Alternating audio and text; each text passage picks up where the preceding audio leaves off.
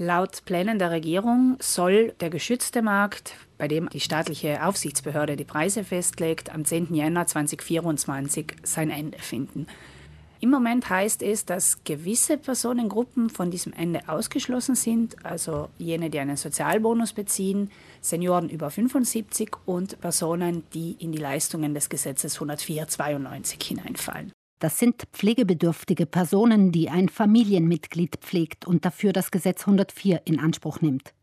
Diese Personengruppen sind vom Ende des geschützten Energiemarkts also ausgenommen.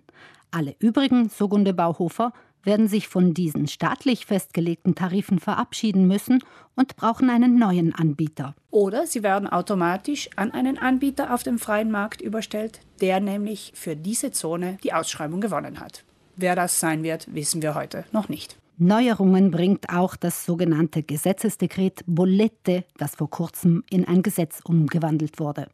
Es umfasst mehrere Maßnahmen, um Familien und Personen in wirtschaftlicher Notlage oder in schwierigem Gesundheitszustand zu unterstützen. Dieses Gesetzesdekret bringt eigentlich gute Nachrichten für die Konsumenten und Konsumentinnen. Zum einen legt es die Senkung der Mehrwertsteuer auf das Gas von 10 auf 5 Prozent auch für das zweite Trimester fest. Zum anderen wurde festgehalten, dass der Sozialbonus weiterhin ausbezahlt wird für das gesamte Jahr und dass für das Gas auch jene, die keinen Sozialbonus erhalten, bei Überschreiten gewisser Schwellenwerte eine Zuzahlung durch den Staat erhalten sollen. Geld sparen lässt sich unter Umständen auch durch einen Anbieterwechsel.